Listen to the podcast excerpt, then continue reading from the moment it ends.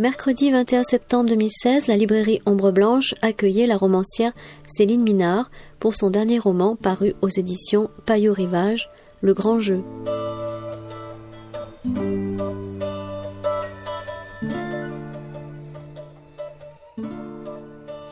Bonsoir à tous. Alors vous pardonnerez mon maigre filet de voix qui correspond à la fin de l'été et la bronchite qui, qui va me permettre de terminer cet été qui est un des plus chauds depuis 120 ans je crois et qui m'a permis d'attraper une bronchite. Enfin merci d'être là, merci à toi Céline euh, d'être fidèle au poste et de revenir euh, je crois pour la troisième fois. Ouais, ben, merci de me réinviter. Non, c'est un plaisir. euh, donc ce soir nous allons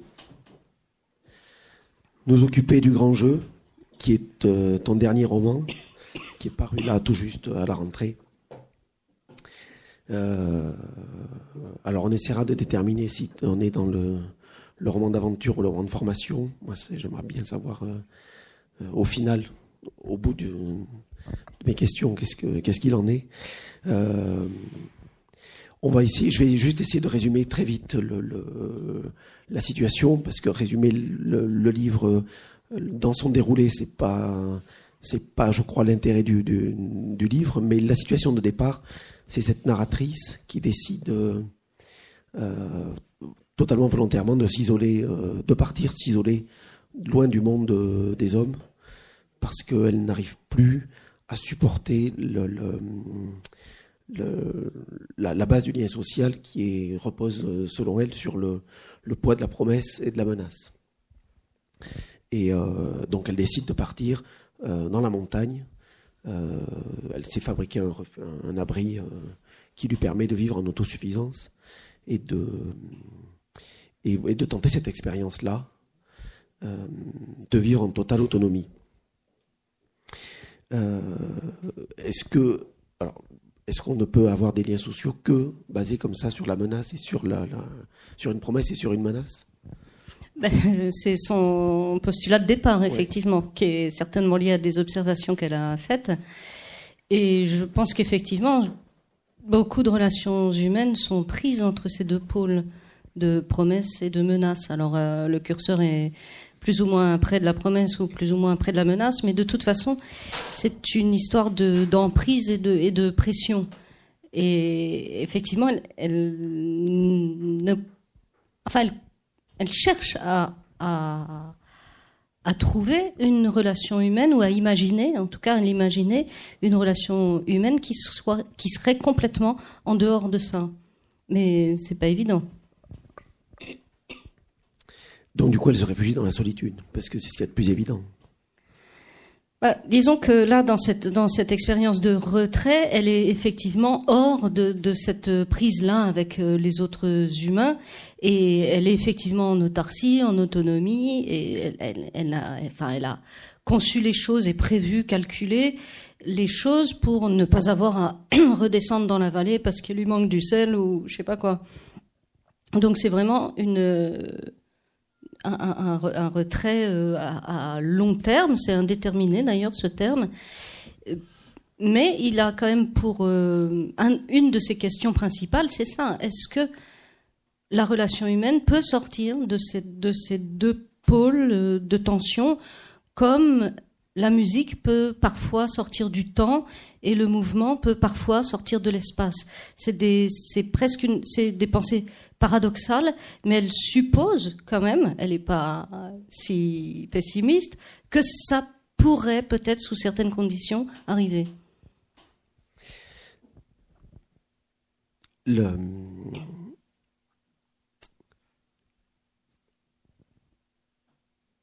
Le, livre, il me semble, repose complètement.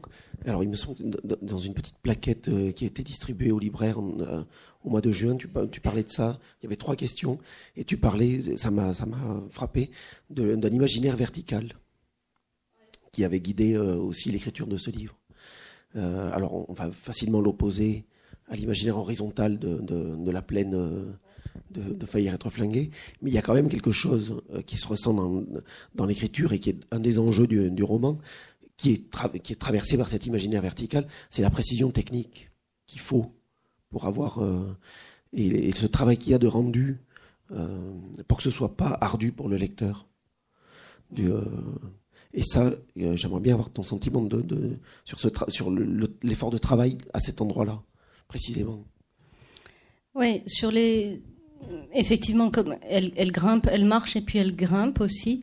Euh, il y a, il y a des, des, des termes techniques, mais parce qu'il y a des outils en fait, et il y a des des truchements pour. Euh, mais ils sont petits d'ailleurs. Hein, c'est pas très gros une dégaine ou c'est pas très gros un spit ou, ou un python. Et, et c'est ce qui. Ce qui m'intéressait aussi, c'est l'artificialité euh, de ces objets là. Euh, qui sont faits. Enfin, c'est notre façon de, de, nous adapter à quelque chose qui est hyper naturel alors et qui nous dépasse complètement qui, enfin complètement, qui, qui, est très grand en fait. Et c'est des petits objets qui permettent de faire des grandes ascensions et de, de se lancer sur des parois qui sont, qui sont vertigineuses effectivement. Et cette, cette grande artificialité qu'on retrouve aussi dans, dans, son habitat, parce que c'est un habitat en PVC, il y a des panneaux photovoltaïques, c'est autonome, il y a un, un système de récupération d'eau, euh, etc et de, et de poser ça euh, en, plein, en pleine sauvagerie euh, ou en pleine aridité, euh, ça, ça m'intéressait beaucoup, cette espèce de contraste. Elle vient pas... Euh, enfin, c'est pas tout à fait la position du bio-bio ou je sais pas quoi. Elle dort pas dans un hamac euh, entre deux, deux machins. De toute façon, c'est pas possible. ni dans une vieille cabane croulante parce que celle-là, elle est de l'autre côté du versant. Et, et elle est hyper à la pointe de quelque chose de très technique de pas si lourd que ça non plus, euh, et, dans un milieu qui lui ne l'est pas du tout et qui, qui, traverse des temps géologiques beaucoup plus grands. Et cette, euh, ce qui m'intéressait aussi dans, dans ces outils ou dans ces, dans ces truchements, euh, ces fabrications humaines, c'est c'est le, l'espace poétique que ça dégage, enfin, parce que autour d'une dégaine, ça, il y a un certain espace, et, et, aussi ça, ça sonne.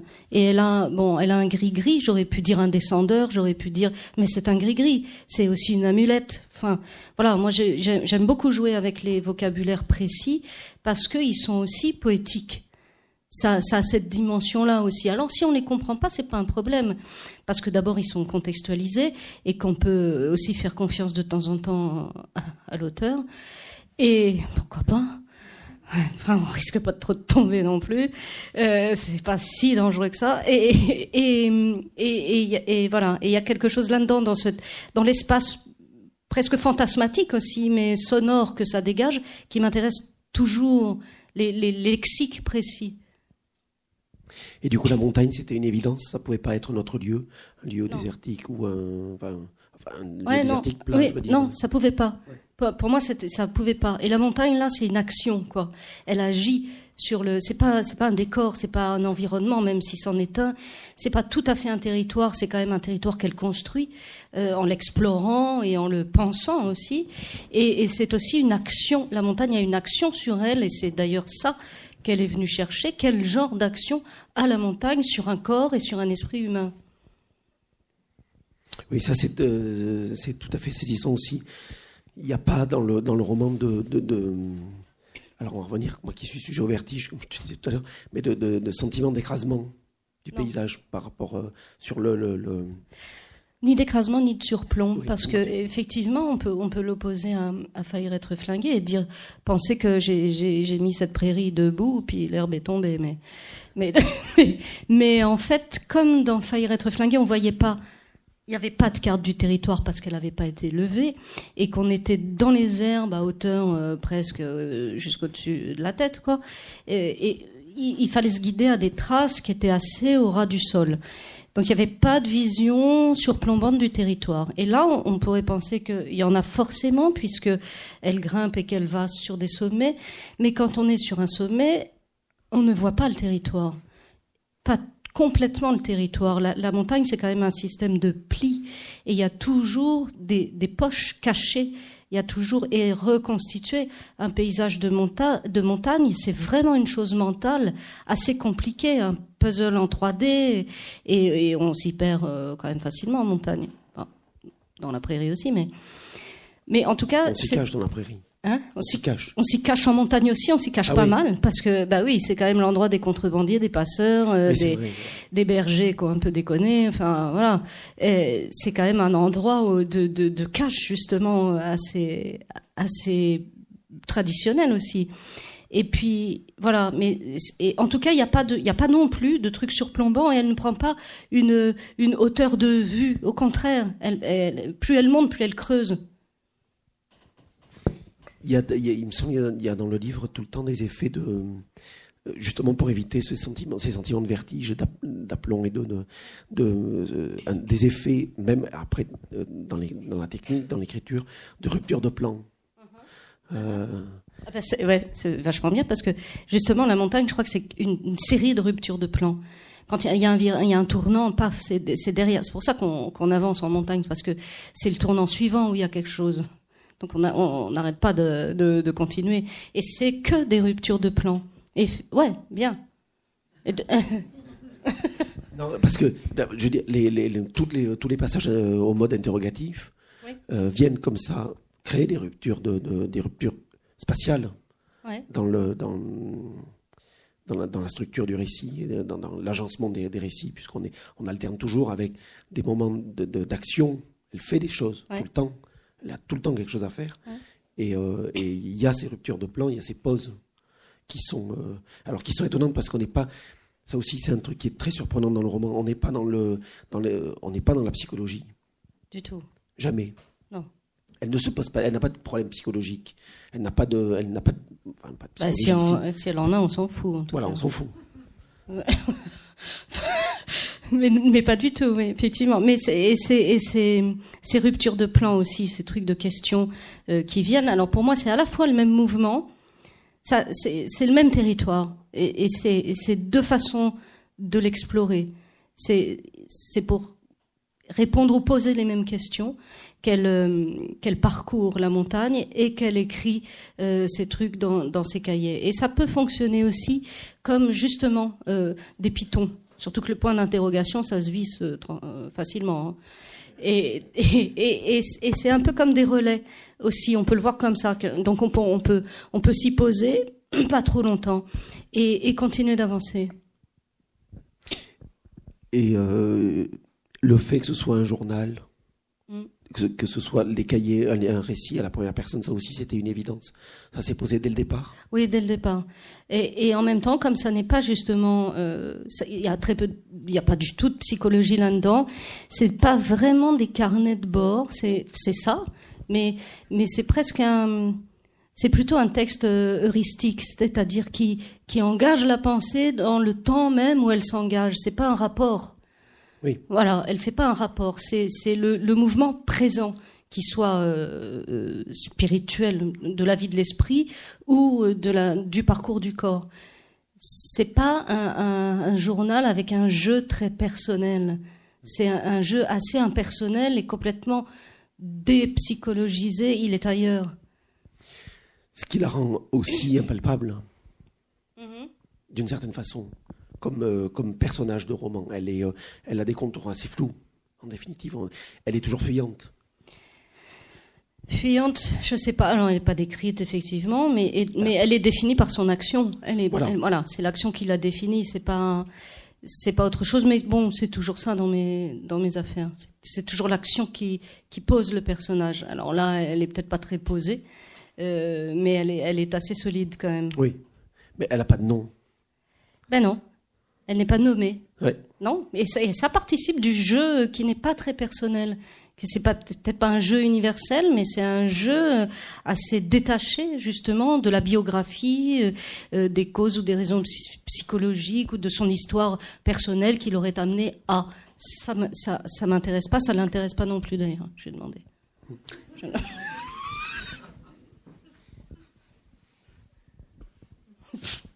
il y a une phrase qui m'interroge beaucoup. Les animaux n'évoluent pas sur le même plan que nous. ils évoluent dans le même monde, mais pas sur le même plan. Elle a cette façon comme ça de se sortir complètement, de s'extraire.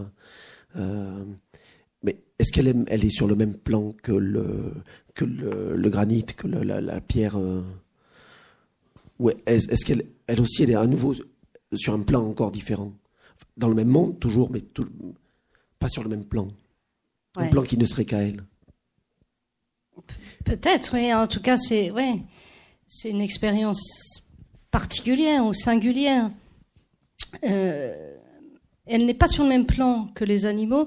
Elle dit ça parce que parce qu'elle se demande quel genre de contact elle a avec euh, ces animaux qui sont des animaux sauvages, hein, qui ne sont pas des animaux domestiques. Donc il n'y a, a, aucun rapport d'interdépendance. Euh, elle ne les nourrit pas et elle ne chasse pas finalement. pas tellement. Enfin, elle mange des truites, mais pas trop. Et, c'est pour ça qu'elle dit ils sont pas tout à fait sur le même plan. Et, plus loin, ça va sur est-ce que est-ce que pour elle c'est un territoire, ce, ce cet endroit-là, ou est-ce que pour eux c'est un territoire? Qu'est-ce que c'est qu'un territoire pour les animaux? Et elle, finit par dire c'est par penser que c'est un lieu que eux n'ont pas vraiment de territoire, que c'est un lieu où ils ont des pratiques même si c'est réduit et délimité, parce que si on chasse pas euh, euh une bande d'isards euh, d'un coin où il est, il ira pas voir euh, 50 000 kilomètres plus loin si la montagne est belle. Mais en même temps, c'est pas, c'est une certaine façon d'habiter, et elle n'est pas sur le même plan non plus que que la roche ou que le granit, parce qu'elle n'est pas dans le même temps géologique. Et en même temps, elle est dans son temps à elle, qui parcourt ce temps géologique j'ai une question aussi sur le. Elle est, plus loin sur le, le, travail sur l'élasticité de spatiale, l'élasticité temporelle, qui est, euh, qui est qui est en même temps très nette, euh, très marquée par le, le par des temps immémoriaux, les temps géologiques, les temps climatiques, et euh, et ce, qui se confronte aussi à son à son rapport immédiat à elle à la montagne. Le, le, temps de la durée, le temps de la descente dans, dans les éboulis, il y a, un travail très élastique sur le, Oui, oui. Et le temps, justement, ce truc de le surplomb, quand elle en parle, elle dit que c'est qu'elle sent un surplomb avant de le voir. Euh, et parce que c'est presque une, c'est un, bout de roche qui est, qui est en train de tomber à une échelle de temps géologique. Et on ne sent pas, euh, on ne le sent pas comme une chute, mais comme une pression, parce qu'on n'est pas dans le même temps. C'est pas dans la même taille de temps, je dirais. Euh, mais effectivement, elle, et c'est aussi pour ça que le, les trucs très techniques et très humains euh, et qui sont tout petits, euh, ça m'intéressait de les mettre dans cette dans cet univers-là qui est beaucoup plus vieux et qui qui durera beaucoup plus longtemps que qu'une dégaine ou ou qu'un tube de machin et, que peut-être l'espèce humaine.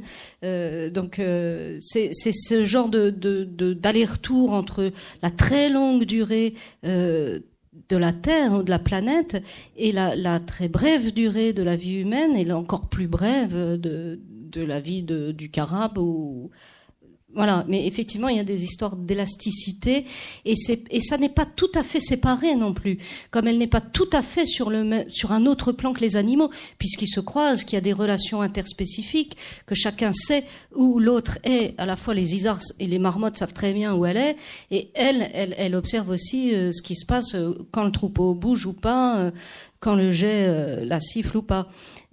donc il y a, y a quand même des contacts, mais ils sont presque intermondes. C'est l'apprentissage de ce que tu, de ce que tu, tu dis sur l'esthétique de la survie, il me semble. Il y a, tu, tu, euh, où est-ce que c'est euh... Attends, je sais plus où je l'ai. Oui. L'esthétique de la survie, c'est à propos de, de, de l'habitat. Oui. De l'habitat high-tech. Euh, euh mais. Oui, elle dit s'il y a une s'il y a une volonté dans cet habitat-là qu'elle a conçu, hein, euh, s'il y a une volonté, c'est la mienne, et s'il y a une esthétique, c'est celle de la survie. C'est pas du tout pour faire joli, c'est très calculé. C'est parce que le, le, le, le, cylindre retient moins la neige. Il est, il est posé au bord comme ça, euh, pour pour que la, la, moitié de la neige se, se, parte seule. Et euh, il y a moins de prise au vent, il y a moins de prise. Donc c'est pas une histoire d'architecte euh, qui qui veut faire joli, c'est juste l'adaptation maximale à ce milieu-là. Et c'est exactement ce qu'elle cherche aussi pour elle, pour pour son voilà, c'est exactement ça. Et elle dit le, le ce milieu-là va faire sur mon corps et sur mon esprit la même chose que ce qu'il a fait sur l'habitat. Il va donner sa forme. Oui. Il va définir sa forme, comme en creux, quoi, avec toutes les contraintes que ça représente. C'est celle-là la forme la plus économique et la plus efficace. et, elle pense que sur son, sur sa vie, ça va faire la même chose. C'est ça, parce que c'est son hypothèse. Et son le, le, but de son expérience, c'est de se prouver à elle-même que elle est dans une esthétique de la survie. Euh, comment, enfin, aller à l'économie des, des, moyens et elle a une espèce de, de, de, de réduction oui. Euh, dans la, la, droite ligne. Oui, oui c'est plutôt dans, dans la. Dans la dans, on enlève, voilà, on, on, enlève tout ce qui ne sert pas, quoi. Il y avait, il y avait un constructeur de chaussures de montagne, oui. Je crois qu'il disait euh, une bonne chaussure, c'est celle à, qui on peut plus rien enlever. Oui. Euh, tu, tu, parles aussi de l'urgence quand on est comme ça en montagne d'obéir à, à l'oreille interne. Uh-huh. Alors ça, je, parce moi, je, mais je mets les pieds en montagne, donc je ne sais pas bien ce que c'est que l'oreille interne. Est-ce que c'est quelque chose de, de, de qui, euh, qui précède le sens, qui, euh, euh qui permet. C'est une part d'animalité, l'oreille interne? Oui, bah, c'est lié à l'équilibre. Il n'y a pas besoin d'aller en montagne pour, euh, pour en avoir une. Hein. Enfin, mais quand on, quand on s'approche d'un mur, si on ne voit pas, on le sent le mur, on l'entend. On le sent, sans le toucher, hein. on l'entend, c'est une pression, c'est une présence. C'est ça. Et, effectivement, ça, il y est assez euh, sensible. Et bon, après, ça, se développe avec ces, histoires d'équilibre, de bipédie, et, et d'apprendre à marcher euh, sur autre chose qu'un sol euh, ferme. C'est un exercice de précision tout le temps, la montagne alors aussi. Sûrement. Et, c'est un exercice de concentration parce qu'effectivement, si on marche euh, en montagne sur des sentiers un petit peu scabreux et que bon, il y a un trou au milieu, euh, voilà, peut-être pas très grand, mais qu'il faut le passer, euh, bah faut le passer. Et et et, c'est pas le moment de regarder en l'air ou le je sais pas quoi qui passe. Donc on regarde quand même beaucoup ses pieds, enfin le chemin et ses pieds en montagne, ce qui est assez intéressant parce que c'est très très vaste, mais la focale elle est très très elle est très très courte, elle est très proche. Et bon, donc, de temps en temps, on s'arrête puis on regarde quand même. Mais, mais, mais oui, c'est un exercice. Et je pense que c'est un exercice de concentration, surtout quand on marche dans les blocs et parce qu'il faut poser les pieds comme ci, comme ça, pas, pas, juste pas se casser la gueule. C'est pas, c'est pas des autoroutes. Quoi. Et, et, mais moi, j'aime beaucoup ce que ça hum, développe comme comme mouvement et comme comme jeu de c'est un jeu très c'est un jeu très lié à, à la à l'esprit pour moi. C'est c'est une sorte de calcul sans c'est pas une addition quoi. C'est c'est une sorte de calcul libre. Alors le livre donc il y a cette euh, il y a cet aspect précis technique tout au long du livre mais euh, il est aussi alors non pas contrebalancé mais euh, vient s'ajouter à ça des moments de, de notre type de vertige, mhm. euh, qui est pour le coup beaucoup plus. Alors, j'hésite entre sensuel, entre charnel, mais euh, de, pour le coup, on n'est pas jamais dans la psychologie, mais on est dans la sensation pure. Et je pense à cette scène que je trouve vraiment, vraiment magnifique, où elle prend un bain de nuit. Et, et là, il y a, y a dans, dans, le, des évocations extrêmement précises qui ont cette, urgence comme ça de, la sensation euh, euh, brute, euh, primale. et qui confine au vertige en définitive, parce que ce ciel étoilé qu'elle voit, hein, le contexte, il est, elle, elle, découvre une, une baignoire abandonnée là dans la montagne, elle va se rendre compte qu'elle est, qu'elle est complètement étanche, elle va la, la remettre à droite, la remplir d'eau, faire un feu dessous, là, laisser, l'eau bien chauffer, et le temps que l'eau euh, refroidisse euh, jusqu'à ce qu'elle puisse s'immerger dedans, le, soir est tombé et elle se retrouve euh, à prendre un bain sous un ciel étoilé absolument prodigieux, parce que j'imagine qu'effectivement, à 2800 mètres, le, ciel est autrement plus beau que, ici à Toulouse. Mais et j'ai trouvé qu'il y avait quelque chose je sais pas d'où, comment tu es allé, tu allé construire cette, cette scène-là, mais il y avait quelque chose du, du, bateau ivre euh, de Rimbaud dans le, moi j'ai trouvé dans cette scène-là. Ah ouais? Mm. Oui, mais c'est-à-dire que la baignoire elle, décolle quand même. Oui. Ça doit être l'eau chaude. Et elle décolle et elle se promène. Effectivement, ça devient un peu un, ça devient un bateau, euh, enfin un objet flottant quoi. Euh, ça c'est et voilà, c'est quand même quelqu'un qui a, qui a, deux trois fantaisies parce qu'elle est très rigoureuse et elle a tout prévu, elle est un peu carrée, un peu trop. Euh, mais de temps en temps, il y a des brèches, quoi. Il y a, il y a déjà euh, des, des choses qu'elle fait qui sont pas tout à fait de l'ordre de la maîtrise. Et, et mais elle s'y laisse aller, elle se laisse porter par ce par ce truc un petit peu étrange et un petit peu vertigineux effectivement, parce que euh, le fond de la baignoire va quand même gratter la cime des pins et elle entend le bruit. Et bon, euh, mais ça, c'est des expériences qui sont hors, c'est des, des, brèches. Alors là, d'un autre, encore un autre plan, quoi. C'est ni le temps humain ni le temps géologique, et c'est un temps, un temps imaginaire senti, ressenti, vécu, quoi. C'est une expérience. Il y a... Quoi Il y a une autre expérience qui va intervenir un peu plus, euh, à peu près au milieu du, au milieu du livre, c'est qu'elle va se rendre compte que dans son petit coin de, solitude, euh, ben, elle n'est pas, elle est pas vraiment seule. Et elle va rencontrer ce qui, alors au début, est euh, pris pour un paquet de linge avec un bras qui sort et des ongles. Et puis petit à petit, un, un moine, puis on se rend compte que c'est une nonne, et puis c'est finalement, elle va même avoir finir par avoir un prénom, cet, euh, cet élément, c'est l'autre. Euh, alors c'était évident qu'elle ne pouvait pas rester seule. Euh, le, bah oui. Il fallait forcément qu'il y ait, toujours quelqu'un quelque part. un vendredi.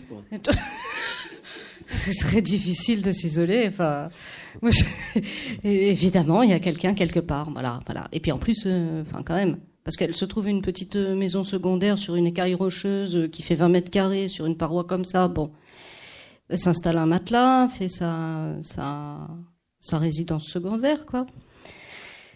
Et euh, trois jours après, elle y retourne et il y a, le moine là, là, assise sur son oreiller. C'est super pénible. Donc elle pense d'abord, elle lui fout un bon coup de bûche sur la nuque.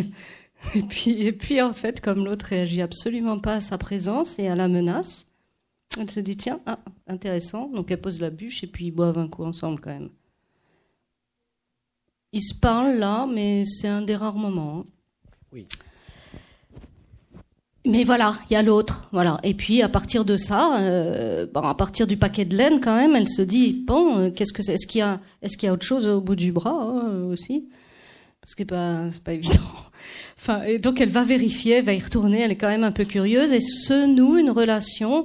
Euh, en tout cas, elle projette des, des amorces de relations ou des questions à nouveau sur la relation humaine que l'autre va quand même faire sauter systématiquement. Et toutes ces, toutes ces projections euh, tombent à plat. Il réagit pas à la menace. C'est pas un homme, c'est une femme. C'est et il y a tout un tas de, de, de, de choses euh, qu'elle a encore en fait de, de réflexe et de reconnaissance de ce que c'est que qu'un humain qui vont se trouver complètement déplacés par, l'autre. Qui vient, même euh, perturber la notion même de territoire, puisque euh, en arrivent à partager la montagne, euh, elles en arrivent à partager la montagne, arriver à être sur le même plan aussi. Oui, mais je ne sais pas si elles arrivent à être sur le même plan. Elles, se demandent juste si l'autre n'est pas aussi sur le sur le plan des animaux, à savoir que cet autre n'aurait pas de territoire, mais aurait des pratiques sur ce territoire, comme la marmotte, les isards, etc. Mais pas un truc d'habitation, enfin, en tout cas, une, une, manière de vivre là qui serait plus de l'ordre de, de l'animalité que de l'ordre de l'humanité. Et, du coup, elles, peuvent se croiser.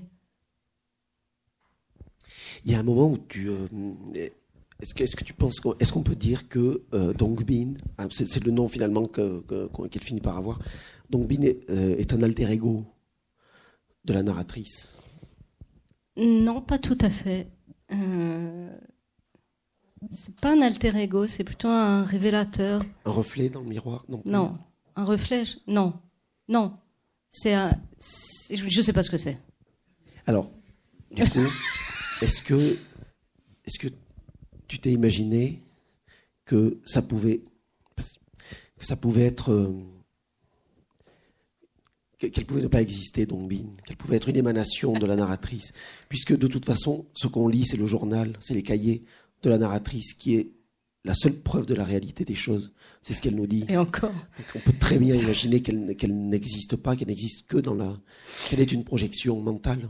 Oui, oui, oui, bien sûr, on peut imaginer ça, que c'est une sorte de double, euh, un peu plus fantomatique, un peu moins, un peu plus bizarre, un peu. Ok. On peut imaginer ça, sauf que c'est vraiment la présence de l'autre qui va, sa présence résistante, qui va l'entraîner à, creuser cette question de la relation humaine, etc. Et que quand même, euh, il y a une sangle à un moment qui est posée là, c'est un objet, résistant lui aussi, et qui a deux, trois euh, effets de réalité qui rattachent quand même Dongbin à quelque chose de tout à fait, euh, de tout à fait dans le présent et dans la présence. C'est pas un délire de, enfin, pour moi non. Parce qu'il ne se met. Euh, Mais on peut le penser. Hein, avant, avant de rencontrer ce qui n'est encore que le paquet de linge, elle a une vie extrêmement réglée. Euh, très fixe sur des activités. Et ça n'est qu'à partir du moment où, euh, où elle va rencontrer euh, Dongbin qu'elle va sortir la caisse de Rome, qu'elle va sortir les têtes de, de, de bœufs. et, et, bon. Et, voilà. Oui. Donc, et que, je veux dire, Dongbin lui amène quand même un dérèglement. Ah bah ça, oui, oui, ça dérègle un peu son, son petit programme, évidemment. Euh, puisque c'était quand même prévu pour qu'il n'y ait pas d'humain. Il y a un humain, qu'est-ce qu'on en fait Et qu'est-ce que ça provoque? Alors oui, il va y avoir euh, du rhum, euh, mais la bœuf, elle l'a sorti avant juste parce qu'elle avait mal au dos. Hein. Ouais. mais elle, va un peu quand même systématiser le, le, sur avec le rhum, ouais.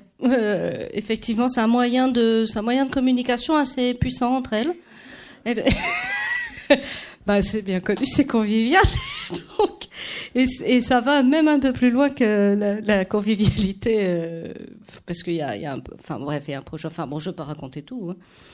Et, et, mais effectivement, c'est ce qui fait, euh, c'est le, le grain de sel dans, c'est ce qui fait déraper un peu son programme et en même temps, c'est ce qui lui permet euh, d'aller plus avant dans son questionnement sur le cœur de la relation humaine. Qu'est-ce que ça peut être si c'est hors de la promesse et hors de la menace? Parce que Dongbin n'est pas euh, attentive à la menace et Dongbin ne fait aucune promesse, évidemment. Et elle-même n'en fait pas non plus. Elle se demande à un moment si elle, si elle lui porterait secours, si elle se porterait mutuellement secours. Elle pense que elle, elle le ferait, l'autre, elle n'est pas sûre. Et, voilà, enfin, il y a une réflexion autour de ça. Est-ce qu'on demande à un ruisseau de grossir quand on a soif? Est-ce que voilà et est-ce qu'on a à le faire? C'est pas évident.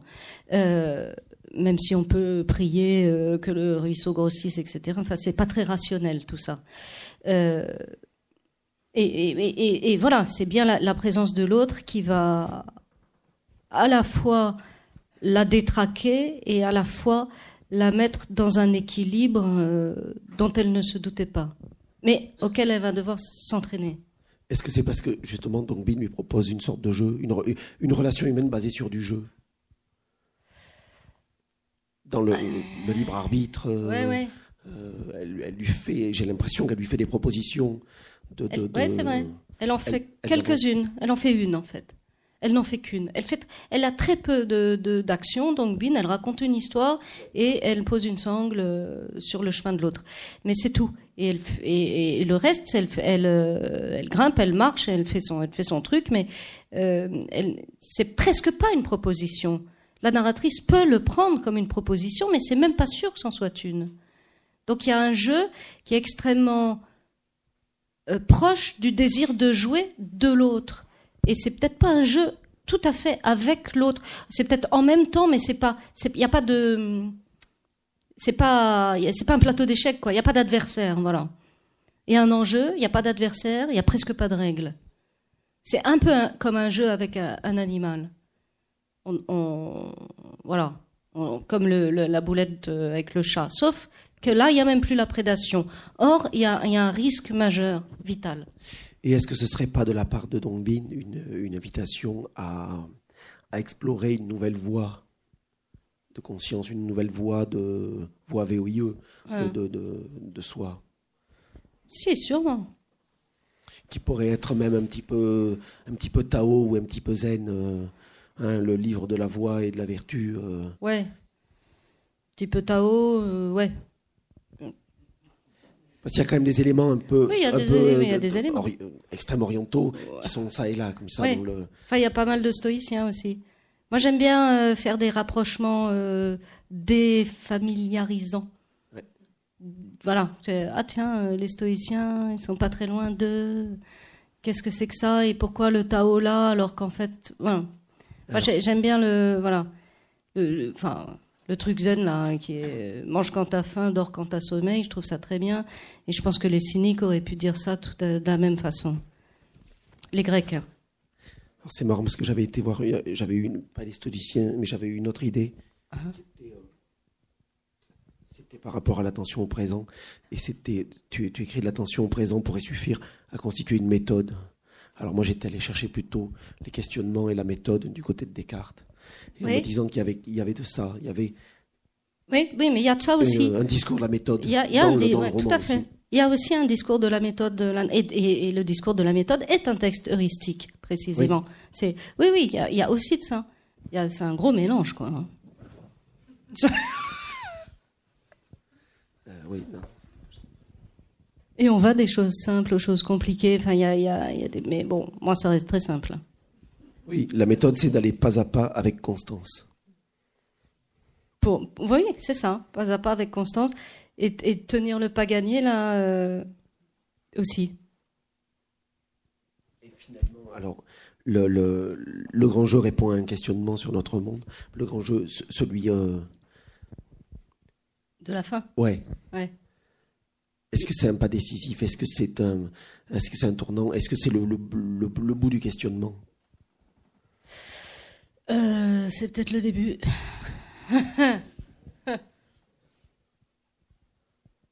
Euh, c'est le bout du livre, mais c'est peut-être le début de, du, questionnement. oui. D'une nouvelle partie, enfin, de questionnement tout à fait nouveau. Est-ce qu'elle n'est pas destinée à prendre la suite de Dongbin, à être. Euh, même si Dongbin a l'air d'être totalement immémorial et, et éternel. Oui, oui, oui c'est peut-être une immortelle quand même. Hein. Donc il n'y a pas besoin de successeur là, ou de successrice. Euh, non, la suite de Dongbin, non, je pense pas. Non. Non, non. Je sais pas moi, après. On verra. je sais, c'est, je sais même, je sais pas. Je, j'en sais pas plus que ce qui est écrit. Et j'en dirai pas plus. Et euh, je sais plus si c'est une interview. Euh, euh à la radio aussi, c'était dans un papier. Euh, j'avais lu les rapprochements qui sont quand même, euh, c'est vrai, on peut y penser. Dongbin qui serait sorti d'un imaginaire de chez Volodine. Oui, bah c'est marrant parce que Dongbin elle sort directement des pérégrinations vers l'est. Ah, oui. Et oui, et c'est une des, c'est un général, hein, c'est pas une femme. Hein. Euh, et c'est un, des sept immortels euh, chinois euh, qui font les 400 coups partout. Et donc Bin, c'est vraiment le fouteur de merde parce qu'il n'est pas, il est pas encore immortel tout ça. Il est, il est disciple et puis il fait vraiment des choses qu'il faut pas faire. Ça, ça provoque des, des dont une partie d'échecs qu'il veut pas perdre. Ça provoque des, des batailles insensées. La mer se met à brûler. Enfin, c'est très, c'est très important. Et, et donc Bin sort vraiment de là. Plus que de Volodine. Plus que de chez Volodine. oui. Bah, oui. très bien. mais peut-être que Volodine a sorti Dongbin de. enfin, a sorti. Euh, Est-ce que vous avez des questions euh, pour Céline? Bonjour. Bonjour. Et merci pour euh, l'enchantement de, votre travail. d'abord. Est-ce que la narratrice est à la recherche d'un équilibre sur l'arête de l'instant pour rester dans la montagne et, cette recherche d'équilibre, est-ce que ça, il faut, il faut euh, prendre nécessairement la voie la plus dangereuse Je pense à la fin. Ah. Je ne sais pas si c'est la voie la plus dangereuse. C'est un risque. Pour moi, c'est. Oui, pour vous. Ça me fait peur. Mais... Ouais. En même temps, c'est quelqu'un qui s'est entraîné. Elle sait le faire à 60 cm du sol, pourquoi elle ne saurait pas le faire euh, ailleurs? C'est, c'est, c'est ça la question. Il y a, il y, a, il y, a, y a un truc chez Pascal, je crois, qui dit oui, le philosophe le plus froid euh, peut marcher sur une planche et tu mets la planche sur le vide. Euh, c'est des histoires de représentation. C'est pas des histoires de réalité. C'est ça aussi qui m'intéressait beaucoup. C'est, c'est, c'est qu'est-ce que c'est que le danger? Parce que est-ce que c'est dangereux de faire ça quand on sait le faire? Bah non. Mais c'est une histoire de représentation mentale, justement. Et là, est-ce que c'est la voie la plus dangereuse? Je ne sais pas. C'est peut-être la voie la plus risquée, mais le risque est calculé et il est maîtrisé. Il est la technique est là. Il y a aussi ce rapport entre la technique et c'est lié aussi au secours. Qu'est-ce que le rapport entre la technique et le courage? Quand on sait très bien euh, faire, euh, je sais pas quoi, un massage cardiaque ou arrêter une hémorragie, on le fait. Quand on ne sait pas le faire, on panique. Il y a, ce truc de panique, enfin, il y a, cette dimension de, l'apprentissage technique qui permet euh, que le danger ne soit plus qu'un risque. Ce qui est déjà pas mal. Mais en tout cas, on n'est plus dans la dans l'affolement et dans la panique. Elle dit à un moment, paniquer, c'est se choisir un maître, c'est-à-dire un autre maître que soi-même. Et, dans ce sens-là, elle est complètement dans la maîtrise en sachant très bien que oui, un coup de vent peut arriver, etc., et que le monde bouge, il n'y a pas qu'elle qui bouge. Euh, mais pour moi, ça n'est pas la voie la plus dangereuse. Mais elle est risquée. Et oui, sûrement qu'il faut prendre ce risque-là. Euh, autre chose, euh, autant faillir être flingué, moi ça m'a fait penser aux Landes de, de l'Allemagne du Nord d'Arnaud Schmitt. Euh, est-ce que vous l'aviez en tête aussi et est-ce que vous aviez un autre auteur ou de littérature ou d'autres choses en tête pour celui-là? Bah, J'avais quand même beaucoup, euh, beaucoup les stoïciens, pas mal Wittgenstein en, arrière-fond là de, de, de, comment on va questionner le langage très quotidien ou, le langage lié aux actes quotidiens et pas le langage philosophique ou, technique ou logicien. Euh, il y avait ce mouvement-là de retrait aussi par rapport à, ça. C'est aussi un mouvement de retrait et de creusement pour moi. Euh, euh, mais en littérature, Schmitt, non, pas, pas là. L'autre, oui. Oui, enfin, Schmitt, il a traîné beaucoup dans, dans, dans mon. là-dedans. Et, je sais pas comment on dit. et, et, mais là où peut-être peut-être toujours par, par, par, aussi cette espèce de précision qu'il a tout le temps, lui, dans, dans ses images et surtout dans ses métaphores, parce qu'elles sont toujours très inédites et, très, et elles fonctionnent, euh, ce, qui est, ce qui est quand même assez rare. Euh, mais euh, non, là, je sais même plus trop ce que je lisais. Mais la base, elle est plus nettement. Enfin, mon arrière-fond, là, il est beaucoup plus nettement philosophique, mais aussi dans sa dimension littéraire, quoi. Parce que les recherches philosophiques de Wittgenstein, c'est vraiment euh, des fragments, des phrases très courtes. C'est une forme aussi. Et, d'ailleurs, il, le dit dans la préface, ça ne pouvait pas être autrement. Euh, c'est pas un système, c'est pas tout ça, c'est pas le Tractatus, c'est vraiment euh, une, recherche pas à pas, module par module presque, et, et, et, qui est une forme littéraire et pas pas. Ce sont des mots quand même. Et, voilà. Mais euh, non, euh, deux, trois poèmes de Dickinson, mais pas grand-chose d'autre.